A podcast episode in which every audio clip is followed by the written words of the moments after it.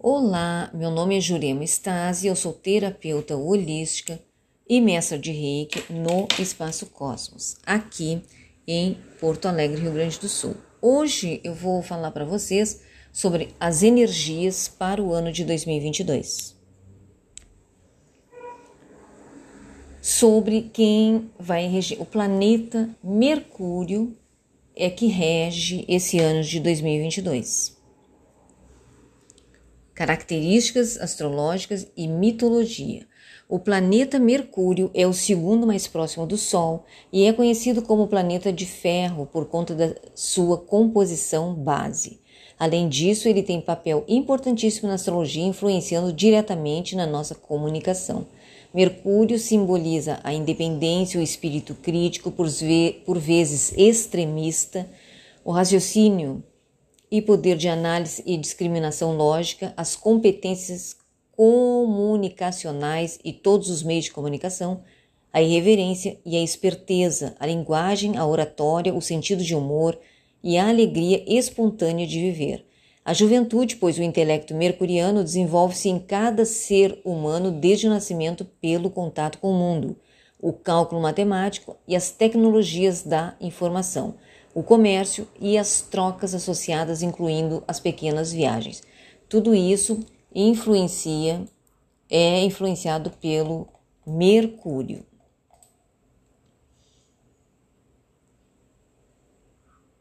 a energia do planeta regente de cada ano consegue apontar tendências de temas que podem surgir ao longo dos meses.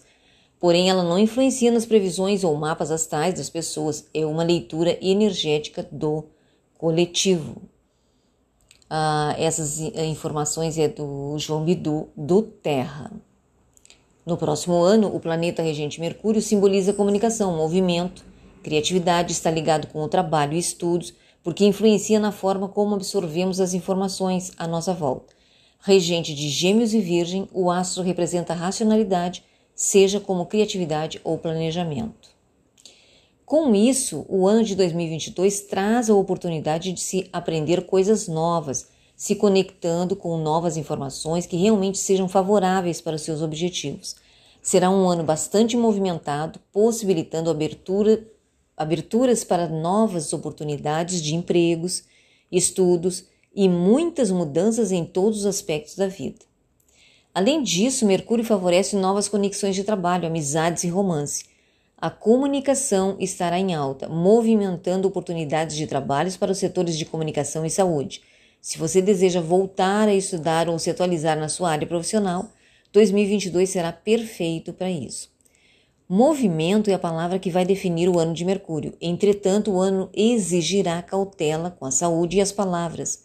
Comece a pensar em práticas como meditação, yoga e outras alternativas para aliviar os sintomas de estresse e ansiedade e aprenda a estipular limites para sua mente e corpo para não desgastar-se na correria do próximo ano. Lembre-se também de exercitar a empatia e ter mais cuidado com as palavras. Mantenha o canal de diálogo sempre aberto para resolver mal entendidos. Tomando os devidos cuidados, o ano de Mercúrio será um ano repleto de oportunidades e portas abertas para mudanças radicais na vida principalmente tratando-se de estudos e trabalho. Atente-se aos seus objetivos para não dispersar e querer fazer mil e uma coisas ao mesmo tempo. Faça uma lista de prioridades com seus objetivos e propósitos para ter sucesso nas suas realizações. Este é a energia do uh, regente do ano do planeta. Agora, os orixás regentes do ano de 2022.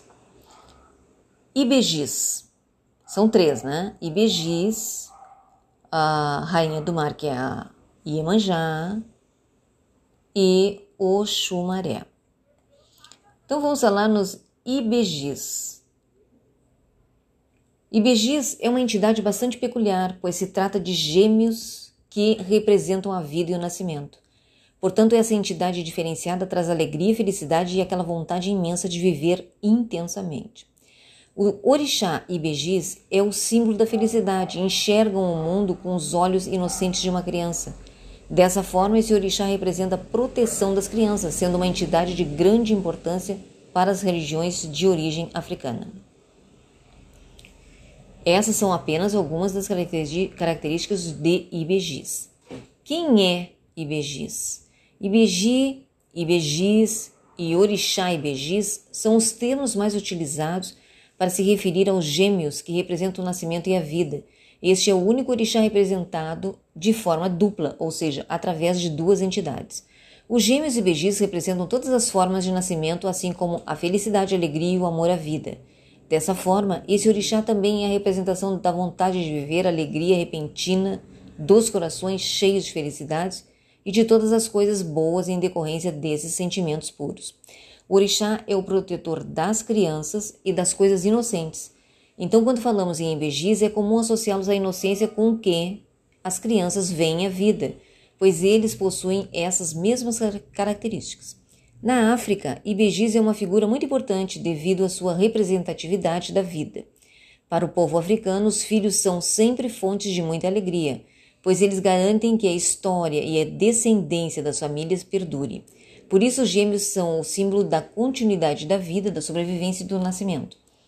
Algo bastante peculiar sobre esse orixá é que ele é capaz de desfazer coisas feitas por outros orixás, como trabalhos, trabalhos feitos, né? No entanto, o que é feito por Ibejis não pode ser desfeito de nenhuma forma por outro orixá. A, a força desses seres né, é muito grande. Qual a diferença entre Begis e Erês? Na Umbanda e no Candomblé, o orixá é bastante confundido com Erês. Ambos as figuras, ambas as figuras representam características infantis e tratam-se de crianças, mas os gêmeos são uma divindade com histórias e missões que se diferem dos herês. Basicamente, os herês na Umbanda são guias que trabalham no plano espiritual. Esses guias são seres encantados que nunca habitaram a terra como humanos. Por isso têm a inocência e pureza preservada. Esses seres aparecem comumente nos terreiros, trazendo alegria, felicidade e muita pureza para as celebrações, mas são bem diferentes de Ibejis, que é um orixá Sendo assim, Ibejis é um orixá e Erês são seres encantados que atuam como guias. A história do orixá. A história mais comentada sobre Ibejis diz que os gêmeos são um casal. Acreditas que Taio tenha nascido primeiro que Keinde, pois ele é o que tem mais responsabilidades. Por isso, Taio é visto como o irmão mais velho responsável por supervisionar o mundo. Nascimento dos gêmeos. Filhos de Xangô e Yansan, os Ibejis. Os gêmeos foram abandonados em um rio após terem nascido. Yansan repudiou as crianças logo que nasceram e não teve dúvidas quanto à decisão de abandonar. Oxum passava perto do local do abandono quando ouviu o choro de crianças. Sem pensar duas vezes, correu até os recém-nascidos e ficou encantada com o que viu. Os gêmeos sorriram para Oxum. O coração da orixá não suportou vê-los sofrendo ali sozinhos e resolveu adotá-los. Desde então, os gêmeos passaram a ser filhos de Oxum e ganharam os nomes de Tayo e Keinde.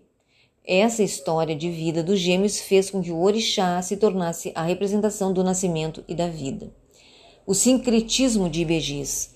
O orixá Ibejis é sincretizado como Cosme e Damião, devido à dualidade desses santos que também está presente nos gêmeos Ibejis Além disso, os santos e o orixá dedicaram suas vidas para curar e trazer alegria para as pessoas. O dom de guardar a vida observado nas duas entidades também faz com que os gêmeos sejam sincretizados em São Cosme e Damião. O dom de guardar a vida observado nas duas entidades faz com que os gêmeos sejam sincretizados com São Cosme e Damião. O dia da semana que representa esse orixá é o domingo. A outra orixá que rege esse ano é a mãe Iemanjá, a orixá da geração, a rainha do mar.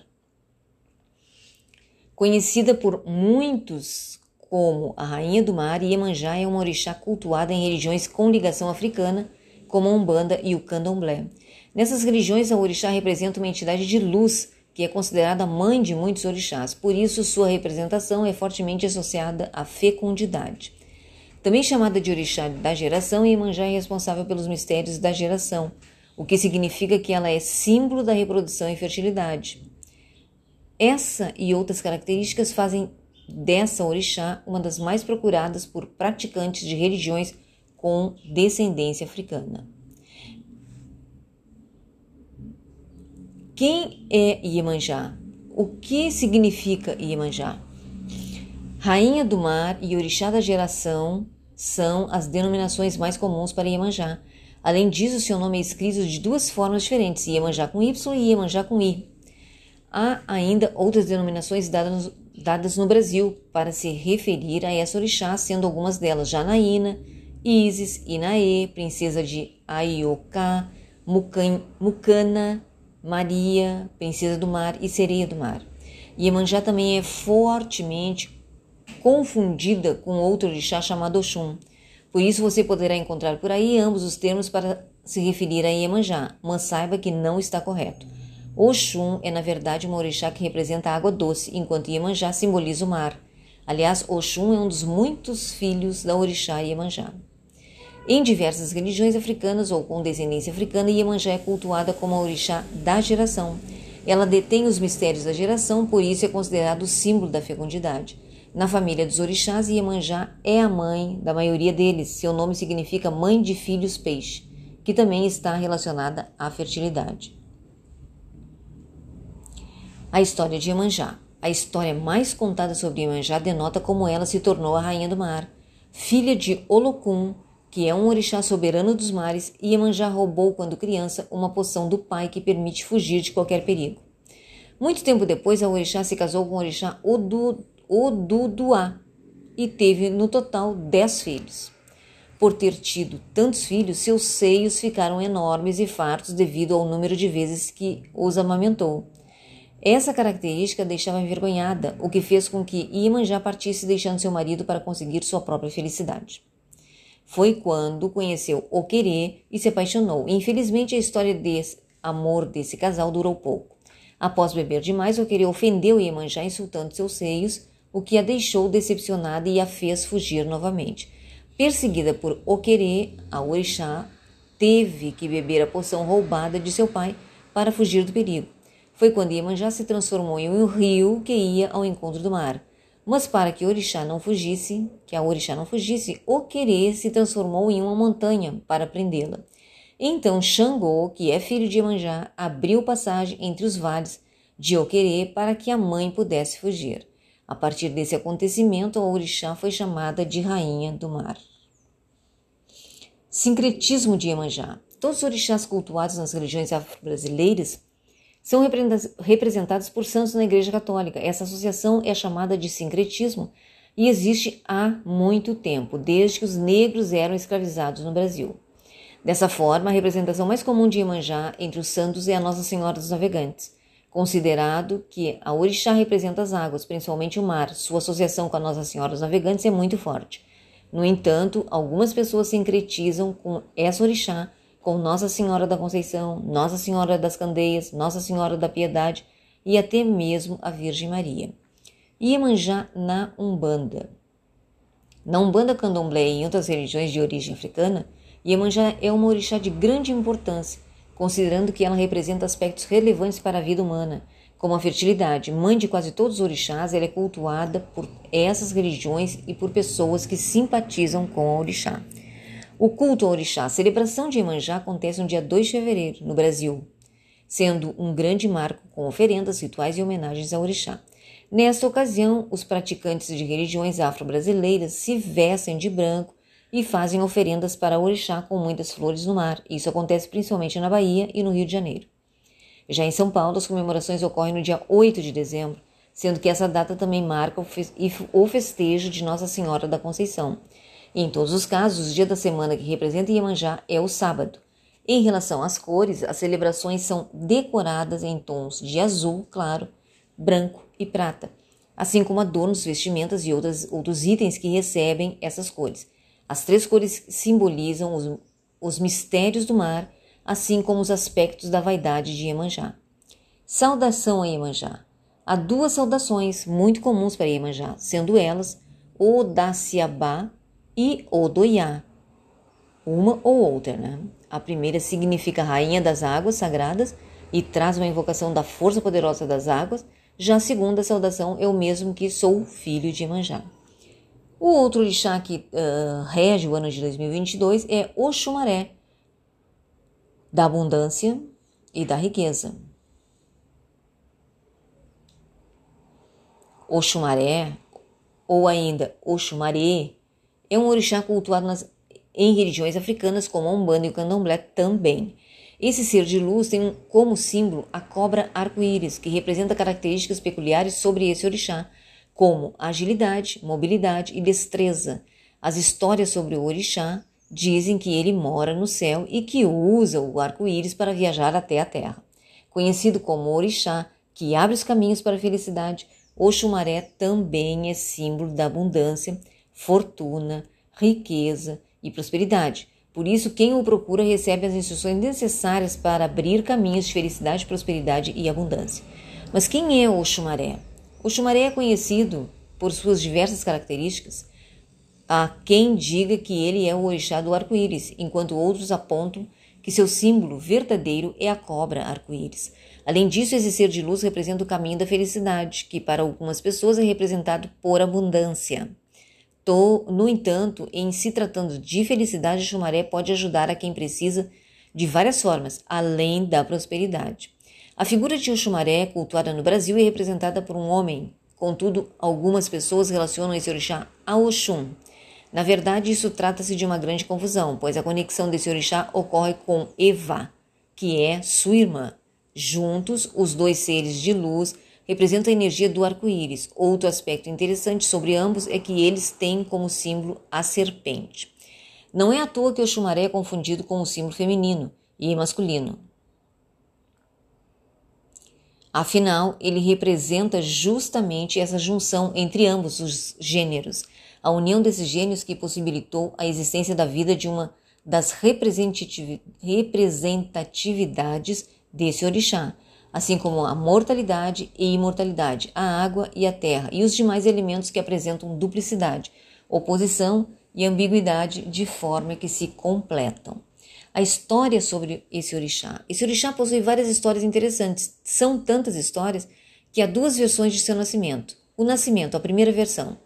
Oxalá e Nanã, ainda sofrendo pelo abandono de Omulu, que é um de seus filhos, teve outro filho que passou a se chamar Oxumaré. Devido a uma praga lançada em Nanã, o filho nasceu com diversos problemas de formação, o que fez parecer uma serpente sem braços ou pernas. Dessa forma, ele se rastejava no chão como se fosse um réptil, mesmo sua forma sendo humana. Decepcionada com o filho, Nanã o abandonou. Diferente de Omulu, o orixá não contou com a ajuda de ninguém. Sábio e muito ágil, ele aprendeu a sobreviver sozinho, nadando, caçando e subindo em árvores, mesmo com a sua anatomia dificultosa. Certo dia, o orixá da profecia, chamado de Orunmilá, avistou o chumaré e teve piedade do menino. Foi então que ele fez com que o menino se tornasse um dos mais belos orixás, dando a ele a responsabilidade de trazer chuvas para o palácio de Xangô. A segunda versão do nascimento dele. Quando Nanã engravidou de Oxumaré, o orixá Orunmilá disse a Nanã que ela não teria que se preocupar com seu filho, pois ele seria um dos mais belos orixás. Na verdade, ao dizer isso, Orunmilá lançou um castigo em Nanã por ter abandonado Omulu.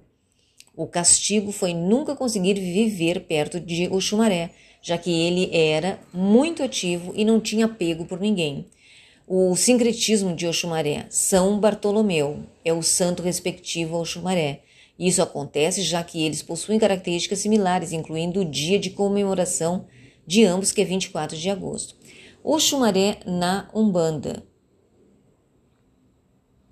Na Umbanda, ele é um orixá com todas as características mencionadas anteriormente. Esse orixá é cultuado por busca pela felicidade, prosperidade, abundância, riqueza e fortuna. Então, esse ano de 2022, a gente tem que pedir para ele tudo isso, para Oxumaré.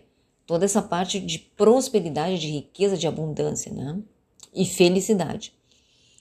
Cultos a Oxumaré. O culto a essa divindade requer diversas peculiaridades, como o dia de Xumaré, por exemplo, oração específica ao ser de luz, cores e muito mais. O dia dele, desse orixá, é 24 de agosto, porém ele pode ser celebrado às terças-feiras. Para realizar seu culto é importante ter objetivos definidos para que a solicitação ao orixá seja concretizada. Uh, uma meta, um projeto definido, né? Não eu acho ou pede uma coisa e daqui a cinco minutos pede outra, não. Tem que ser definido para ser concretizado. Em relação às cores, o orixá se apresenta com cores atribuídas ao arco-íris, principalmente com o verde e amarelo. E a saudação ao chumaré é Arroboboi ou chumaré, salve o senhor do arco-íris. Ah, essa, essa pesquisa foi feita no espaço Recomeçar. Então, as, as, as, as cores esse ano são várias cores, né? Na realidade, esse ano a gente vai usar a cor que a gente gosta mais que a gente acha melhor. Iemanjá é azul. Oxumaré pode ser representado por verde, amarelo. Ibejis por várias cores, cores do, do arco-íris. Então não tem uma cor assim uh, exata. Esse ano vai ser tal e tal cor. A pessoa pode usar azul, pode ser, usar verde, amarelo, as cores do arco-íris. Né? Aqui se sentir melhor, né? porque o que vale é a nossa intenção, o que a gente faz com a nossa mente e com o nosso coração um feliz 2022 para todos. Aloha!